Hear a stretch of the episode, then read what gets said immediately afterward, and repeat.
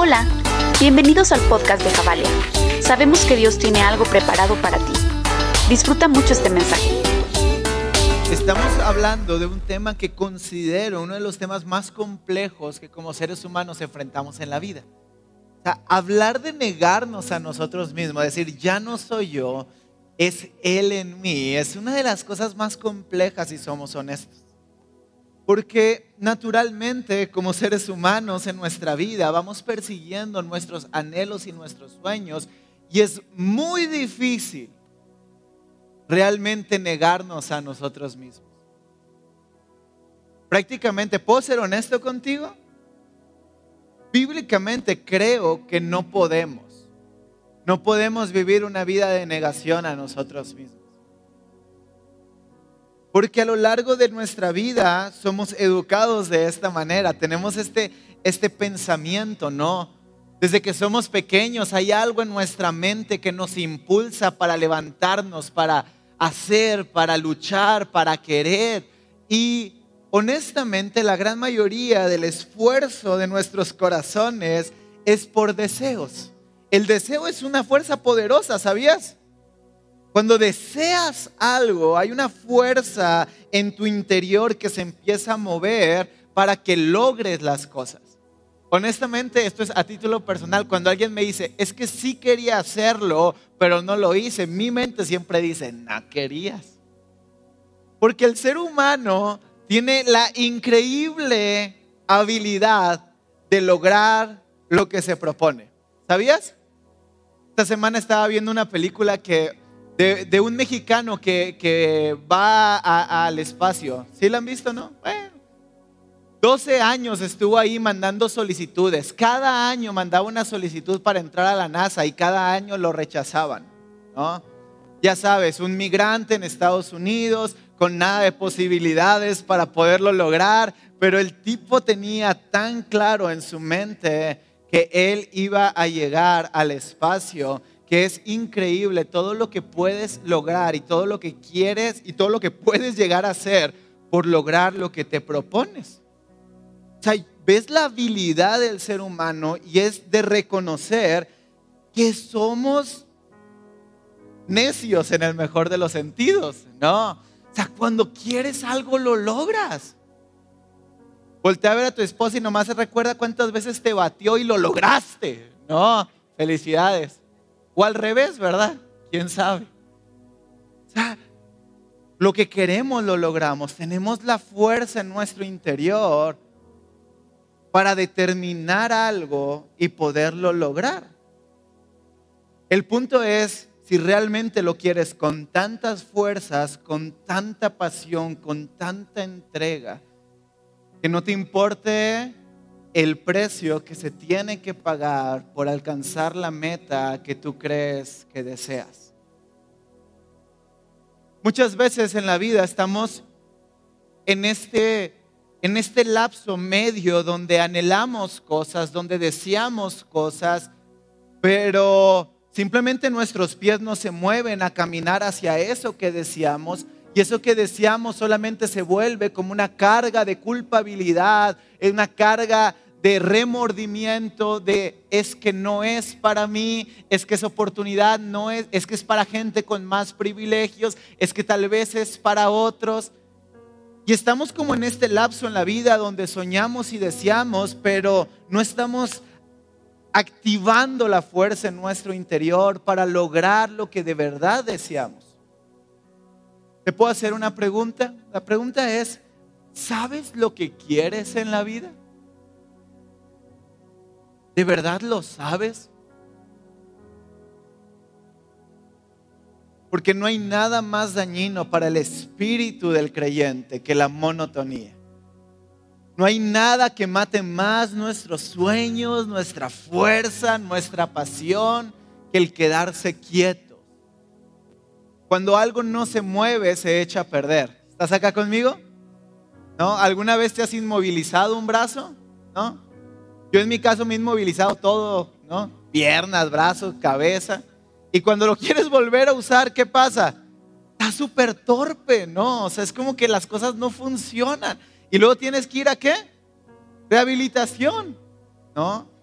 Hay veces que tenemos el sueño de algo, pero ha pasado tanto tiempo que no hemos activado áreas en nuestra vida que empiezan a estar inmovilizadas y entonces cuando llega el momento donde queremos empujar, donde queremos avanzar, pareciera que nuestras piernas no reaccionan con la fuerza necesaria para alcanzar esos sueños, ¿no? Y nos volvemos el clásico llamerito, ¿no? El es que lo iba a lograr, y llegamos y avanzamos en nuestra vida y nuestra historia y nuestra narrativa de vida es, es que casi lo logro, es que casi estoy ahí, es que estuve a nada de alcanzar el sueño, pero algo pasó extraordinario y no lo alcancé, ¿no? ¿Cuántos aquí iban a ser futbolistas y una lesión en la rodilla no los dejó ser futbolistas? ¿No? ¿Cuántos acá iban a hacer algo en la vida, pero un factor externo truncó la vida, truncó los sueños, truncó el empuje y de repente no alcanzamos lo que nosotros soñábamos alcanzar y vamos por la vida con los sueños rotos en nuestra espalda.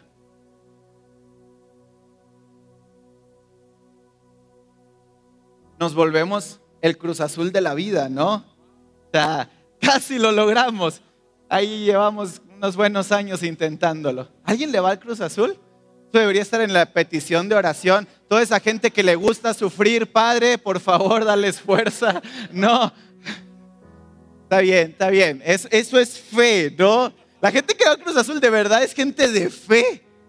Wow, es de admirar, ¿no? Así estamos en nuestras vidas, ¿no? Es como tenemos el empuje. Eh, la pantalla se fue, ahorita me dicen tiempos, por favor. Tenemos el empuje, tenemos la fuerza, pero no logramos alcanzar.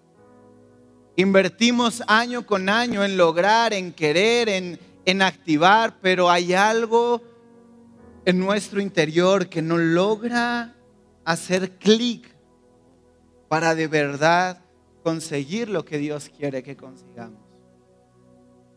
El punto será que posiblemente lo que creemos que queremos, no lo queremos realmente con la fuerza necesaria para pagar el precio para llegar a ese lugar. ¿No será acaso que tal vez creemos que queremos algo, pero en la realidad nuestro espíritu sabe que no es lo que queremos y lo que necesitamos para disfrutar y alcanzar plenitud en esta vida? Yo lo veo en la vida de Jesús, ¿sabes? Ah, por cierto, el mensaje de hoy se llama Mi Cruz, ¿no? Yo lo veo en Jesús. Creo que uno de los momentos más humanos de Jesús, ese momento en el Getsemaní, sé que posiblemente hay gente acá que su alma y su espíritu se siente como en ese momento en el Getsemaní, donde dice, estoy a punto de alcanzar algo, pero no sé si quiero alcanzarlo, no sé si puedo alcanzarlo, no sé si es la voluntad de Dios. Y yo, yo creo que uno de los momentos más trascendentales de Jesús es ese momento en Getsemaní donde dice,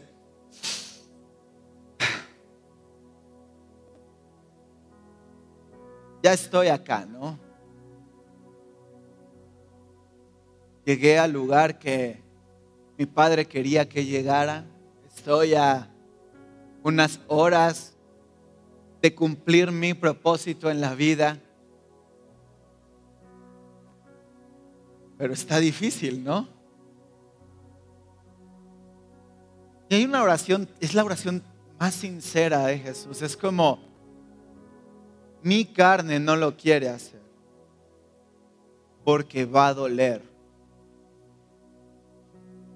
Pero no se haga mi voluntad, sino la tuya. ¿Cuántas veces en la vida nos encontramos en momentos como el Getsemaní, donde estamos a punto de llegar a cosas, a metas, a sueños que Dios nos ha dado, al llamado de Dios para nuestra vida? Y estando ahí, sabes que hay algo que tiene que morir, sabes que hay algo que tienes que dejar, sabes que hay algo que no te va a servir para la nueva temporada de tu vida y estás en ese lugar y muchas veces en vez de decir, Padre, no se haga mi voluntad, sino que sea tu voluntad en mí. Decimos, Señor, que sea mi voluntad y luego vemos si ponemos tu voluntad en algún lado de mi vida. Y si puedo ser honesto contigo, yo he estado ahí muchas veces. Yo he estado en lugares, en momentos donde estoy a punto de alcanzar lo que sé que tengo que hacer por encima de lo que quiero hacer. ¿Estamos acá? Lo que sé que Dios quiere que haga por encima de lo que yo quiero hacer. Y estoy en medio en ese valle, en ese Getsemaní. Y me siento como el mismo momento donde Jesús estaba ahí. Y de repente digo, ah, no sé. La copa es tan amarga, el camino puede ser tan difícil que tal vez lo que necesito es hacer un alto y revisar si de verdad estoy bien con que Dios tenga el control de mi vida. ¿Alguna vez te has sentido así? Aunque sabes que Dios quiere hacer algo con tu vida. Porque no sé si es la primera vez que estás acá o llevas años en la iglesia, pero déjame reafirmarte algo si ya lo sabías y decírtelo por primera vez si es la primera vez que lo escuchas.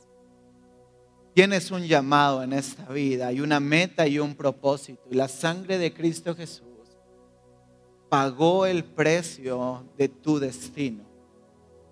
No vives y no estás acá solo por vivir. Hay algo que tienes que hacer en esta vida. El problema más grande de nuestra generación es justo ese, ¿sabías? El no tener propósito ni metas claras. Por eso hay tanta ansiedad en nuestras vidas, porque no tenemos clara la meta hacia donde tenemos que caminar. Y entonces nos da miedo la vida, nos da miedo la circunstancia, nos da miedo el mañana. A mí muchas veces me he topado en esos momentos donde digo, ah, ok, yo sé que Dios me llamó, yo sé que Dios está conmigo, yo sé que Dios es fiel, pero ¿qué va a pasar mañana? ¿Te has sentido así? Como yo sé que Dios es bueno, que Él me llamó a estar aquí, pero mañana hay que pagar la renta. ¿Qué va a pasar mañana? Mañana hay que dar el abono en Coppel. ¿Qué va a pasar mañana? Y es esta contradicción en nuestro espíritu que de repente vamos viviendo la vida más por lo que siento que por lo que realmente creo. Y vivimos una vida basada en nuestro sentir y no en lo que Cristo ha hablado para nuestras vidas. ¿Te imaginas a Jesús? Jesús sentía el nervio, posiblemente el dolor, posiblemente la ansiedad de lo que iba a ser morir en una de las peores muertes que alguien puede experimentar. Una muerte que literalmente era exclusiva para gente que se consideraba maldita.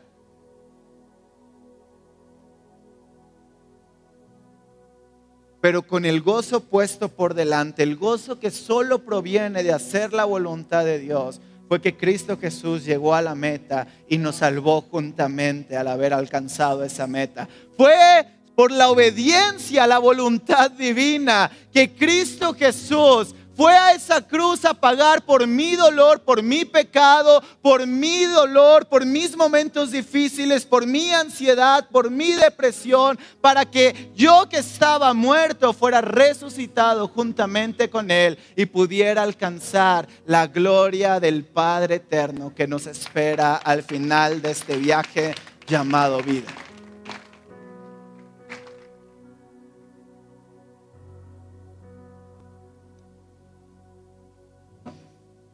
Mateo 16, 13.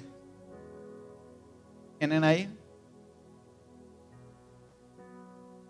Cuando llegó a la reunión de Cesarea de Filipo, Jesús preguntó a sus discípulos, ¿quién dice la gente que es el Hijo del Hombre?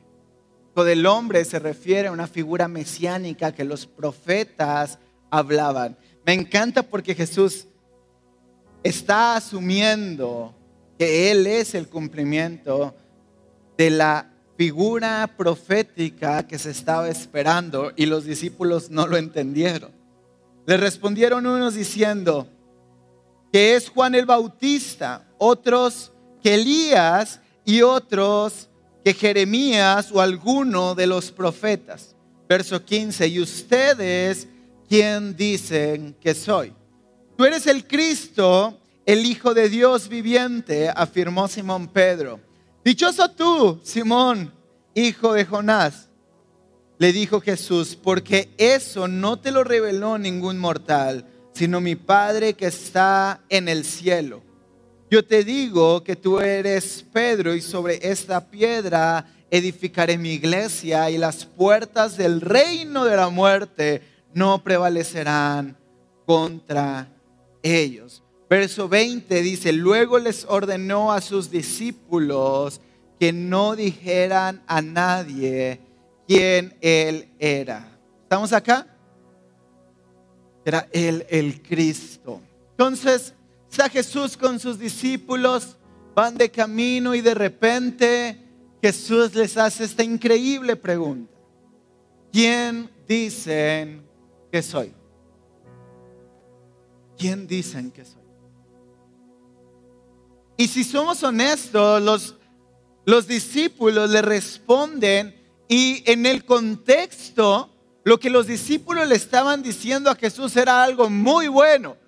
Solo imagínate que lo estaban comparando con gente muy importante para la historia del pueblo de Israel. Lo estaban comparando con la gente que ellos honraban y veneraban porque habían sido enviados de Dios. Y ellos tenían esta idea de que posiblemente Jesús estaba a la altura de un Jeremías, de un profeta, de un Moisés, que posiblemente estaba a la altura de un Juan el Bautista que había abierto camino para que pudiéramos entender la obra de Cristo. De repente Pedro se levanta y dice, ah, yo creo algo diferente. Yo creo que tú eres el Cristo, el Hijo del Dios viviente. Ahora, Posiblemente, y esto van a ver por qué tiene importancia en el mensaje de hoy, posiblemente muchas veces en nuestra vida nosotros vivimos nuestro cristianismo como los discípulos en esta pregunta. Caminamos por la vida y nos preguntamos, ¿quién es Jesús? ¿Alguna vez alguien, algún amigo, algún familiar, alguna persona te ha preguntado, oye, ¿quién es Jesús? ¿Sí o no? Contésteme. ¿Quién es Jesús?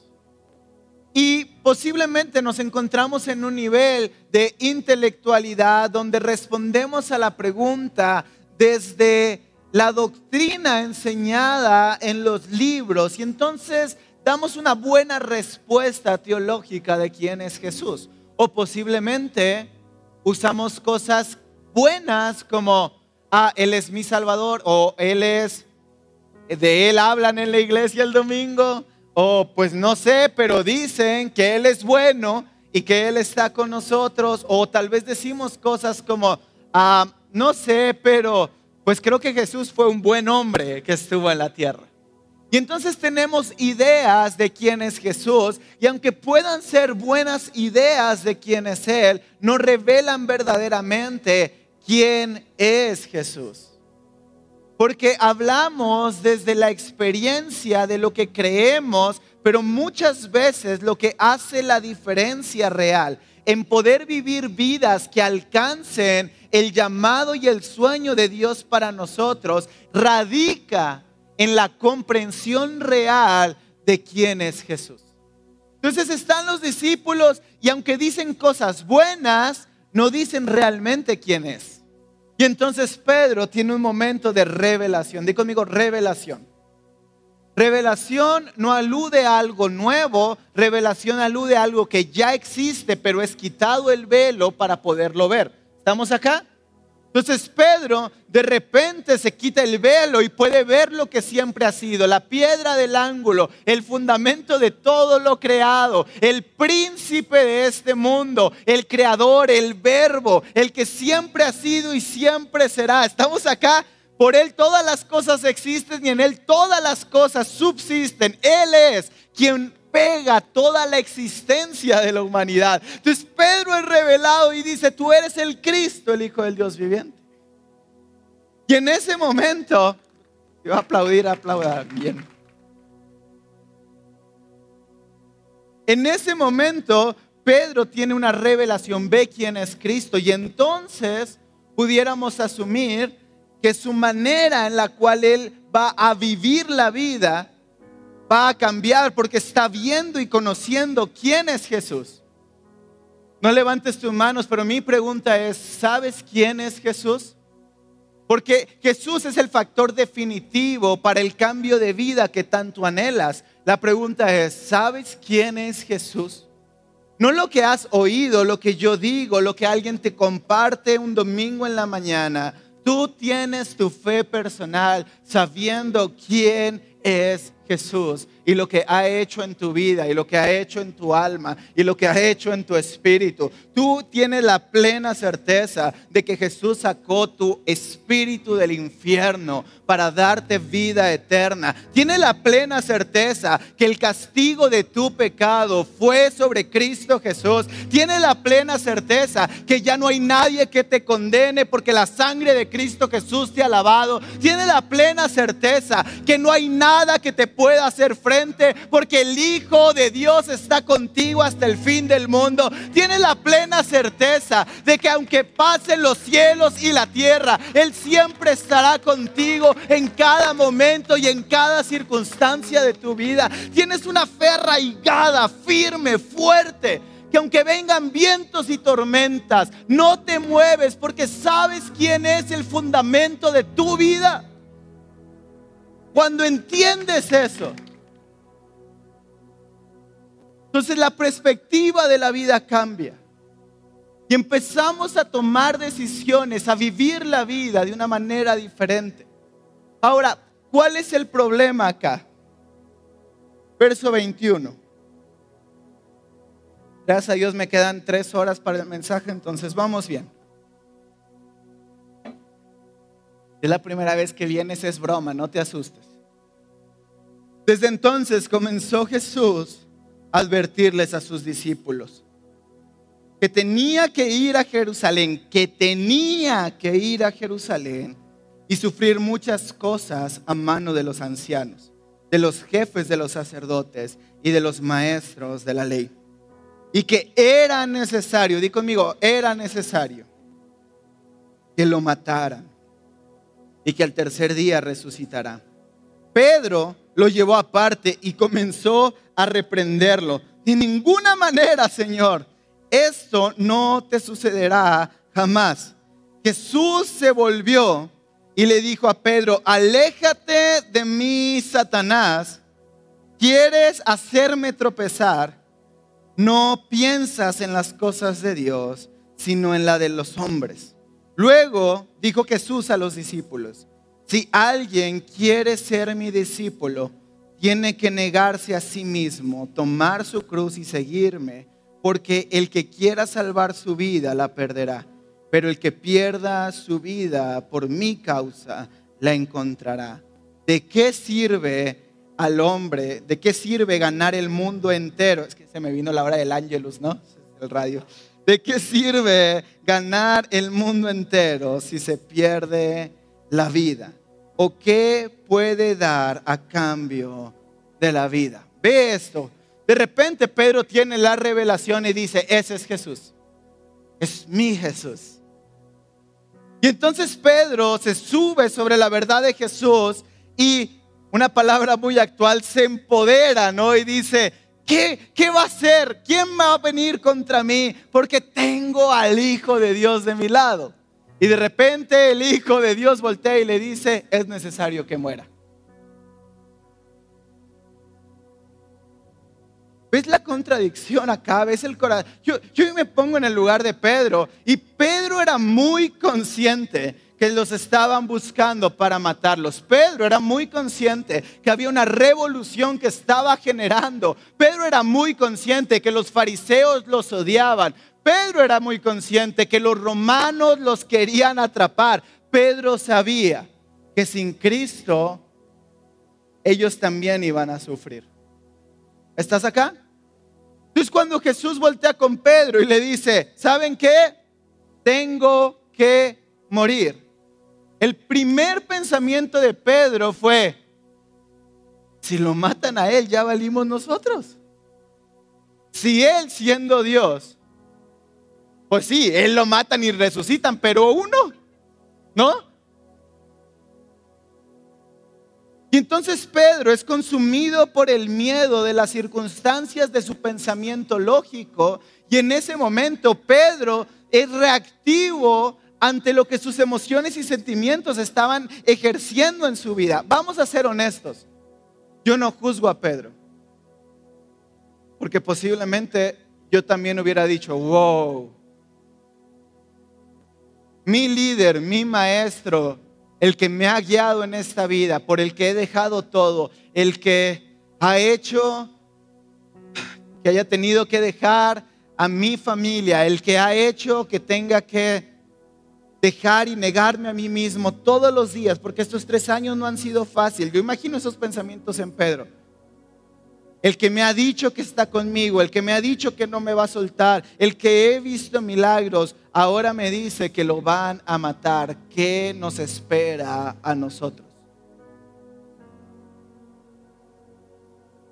¿Puedes sentir eso en el corazón de Pedro por un segundo y ser consciente que lo que Pedro en ese momento experimenta es una lucha entre su vida, entre el valor que él cree que su vida tiene y lo que Jesús le estaba diciendo. Implícito estaba en el mensaje de Jesús que al morir Él posiblemente ellos también morirían. Y entonces Pedro llama a Jesús a un lado. Neta, Pedro tiene unos pantalones. Porque la Biblia es clara y dice que Pedro reprende a Jesús. El único hombre con el valor de decirle, te voy a reprender Jesús, porque no estás haciendo bien las cosas. O posiblemente aquí haya más de ese espíritu de gallo, ¿no? Así de, espíritu de... ¿Hay alguien aquí que siempre lo regañaban por contestón? ¿No? ¿Sí? Ah, conozco ahí unos. ¿Tienes un hijo que no se puede quedar callado cuando le dices algo? ¿Sí? Algo bueno Dios está haciendo en su vida. ¿No? ¿No? Tal vez en el momento es como, ay Dios santo. Pero recuerda que al final de cuentas Pedro lideró a la iglesia en Jerusalén. Porque no se trata de lo que nosotros vemos. A veces creemos que nuestro carácter no nos sirve para esta vida o para lo que tenemos que enfrentar. Pero déjame decirte algo, el carácter que tienes en las manos de Dios alcanza el propósito que Él diseñó desde la eternidad para cada uno de nosotros.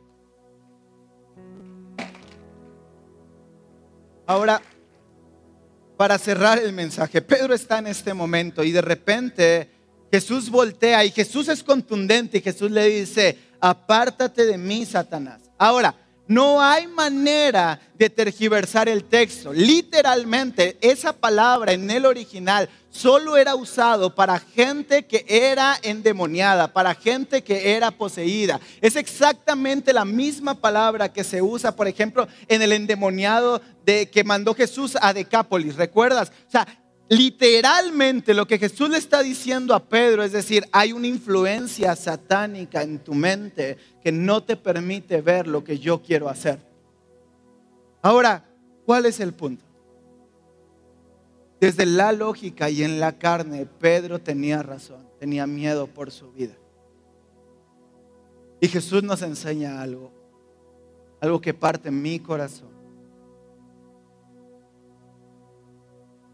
Entre más perseguimos lo que nosotros queremos, nuestros sueños y nuestros anhelos, posiblemente, no lo digo yo, lo dice la Biblia, más influencia de pensamientos satánicos se infiltran en nuestra mente y nos guían a lugares oscuros, a lugares que no tenemos que ir, a lugares que no necesitamos ir, que no nos conviene ir. El principio de todos los dolores de la humanidad radican en tomar nosotros el control de nuestra vida, la voluntad y hacer a Dios a un lado de lo que Él quiere hacer a través de nosotros. Jesús voltea y le dice, vamos, seamos honestos, se ve piadoso Pedro. Es como si no, Pedro qué piadoso es. No quería que Jesús muriera, pero Jesús entiende que las palabras de Pedro no nacen desde la piedad, nacen desde el miedo a su vida. Porque posiblemente Pedro era como yo y Pedro había hecho sueños, Pedro había idealizado lo que sería su ministerio, Pedro había idealizado lo que sería su vida y de repente Jesús le dice, mi voluntad es diferente y voy a hacer las cosas de maneras distintas, porque los caminos del Señor son misteriosos y sus caminos son más altos, son más rectos. Entonces, Pedro, lo que tú sueñas no es lo que va a suceder. Y Pedro en apariencia de piedad quiere hacer que Jesús no viva eso, pero Jesús le voltea. Cada vez que tú anhelas el control y la voluntad de tu vida, es una influencia que el enemigo ha plantado en tu mente. Porque solo hay dos maneras de vivir en esta vida. Con la voluntad de Cristo Jesús o la voluntad de mis deseos y de mis anhelos. ¿Estamos acá? La emoción siempre va. Acaba lo bueno.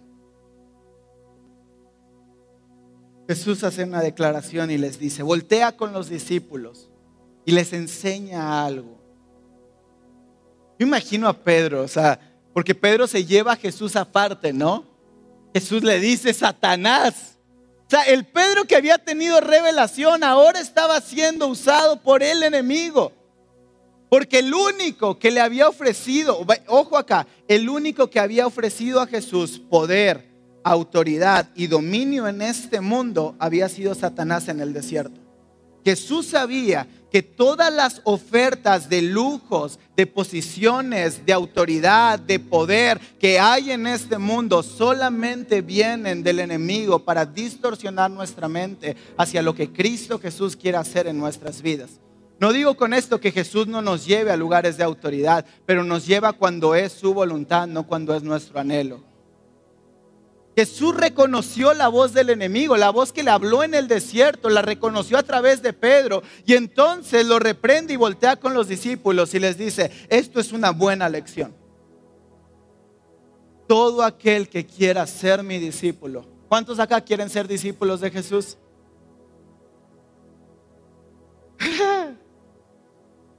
Los demás espero que hayan levantado su mano en el corazón.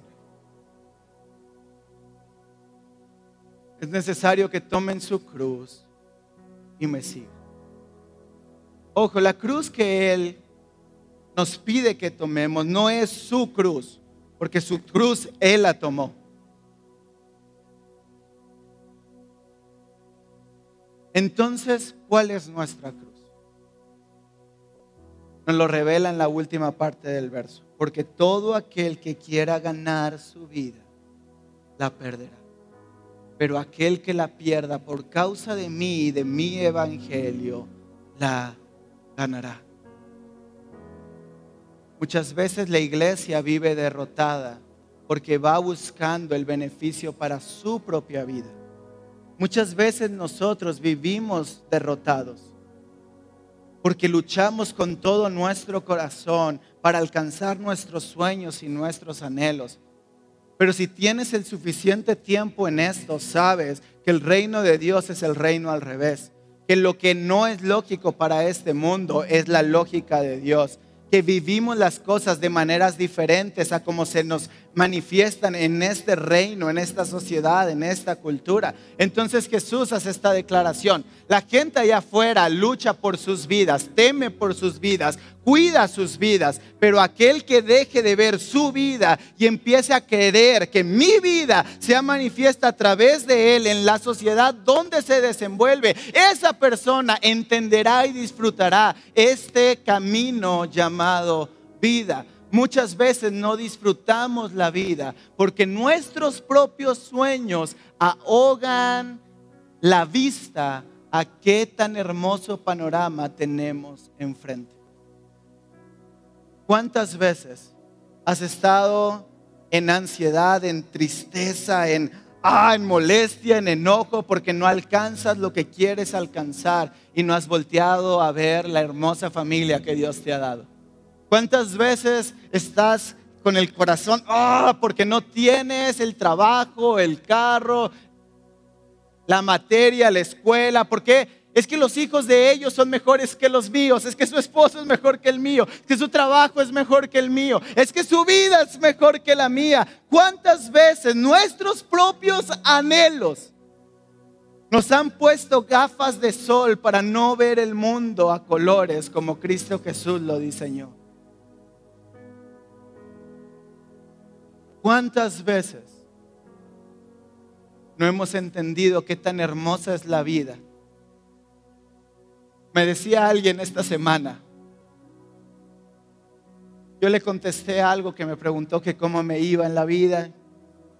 Le contesté y me dice, no, así no es la vida, me dice. Me dice, con todo respeto, eso me dijo él a mí. Dijo, es que la vida es perra. No. Y yo,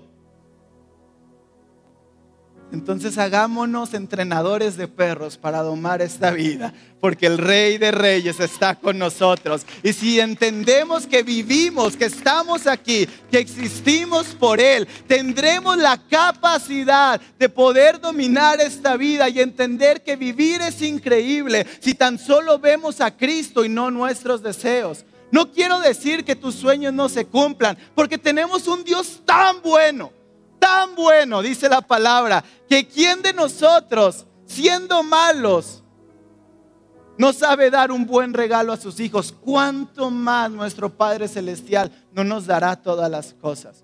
Pero hay que buscarlo por lo que Él es, no por lo que Él puede hacer. Tomar nuestra cruz no es cuando cierras tus ojos la primera vez que vienes a una iglesia cristiana y dices, hey Jesús, te entrego mi vida como mi Señor, te acepto como mi Señor y Salvador. ¿Sí? Ese es un primer paso. Pero tomar la cruz es todos los días. Cada mañana es levantarnos y decir que yo no sea Cristo el que va a actuar el día de hoy, que seas tú en mí. Yo no quiero hacerlo. Yo no puedo hacerlo. Pero tú puedes hacerlo en mí. Cristo, yo no puedo contra este pecado, porque no podemos, pero tú sí puedes en mí. Yo no puedo volver a ver mi matrimonio con esperanza, pero tú sí puedes en mí. Yo no puedo ver a mis hijos con fe, pero tú sí puedes verlos en mí. Yo no puedo ver a mis papás con honra, pero Cristo, tú sí puedes hacerlo en mí. Hoy decido tomar mi cruz, hoy, este día, y caminar, porque la misericordia de Dios es nueva cada mañana. Eso quiere decir que lo que pasó ayer fue borrado y que hoy tenemos una nueva oportunidad para decir en el día de hoy, ya no quiero ser yo, ahora es Cristo en mí. Ya no es David en su debilidad, ahora es Cristo en su fortaleza. Ya no es David en su pecado, ahora es Cristo en su santidad. Vamos, iglesia, alguien tiene que entender esto. La vida es increíble cuando dejamos que nuestros sueños estén clavados en esa cruz y la vida de Cristo sea dada a nosotros para disfrutar este camino de fe llamado vida. La vida es difícil, sí. Jesús nos libró del pecado, no del sufrimiento. ¿Estás acá? Pero con Cristo el sufrimiento es la herramienta más hermosa para forjar nuestras vidas y poderlo ver a Él bailando en medio del horno de fuego, sabiendo que Él estará con nosotros. Hay gente acá que no ha experimentado o visto a Dios. Porque cuando está enfrente del horno de fuego, tiene miedo, corre y se inclina ante ídolos para que su vida no peligre. Pero yo creo en una generación que aunque el ídolo esté ahí, decide mantenerse de pie sabiendo que el único que merece toda honra, toda devoción y toda adoración es Cristo Jesús. Esperamos que hayas disfrutado el mensaje. Si quieres sumarte con tu generosidad, te dejamos los números para transferencia en la descripción del podcast. Recuerda que juntos conectamos generaciones con Dios que cambien el mundo. Nos vemos la próxima semana.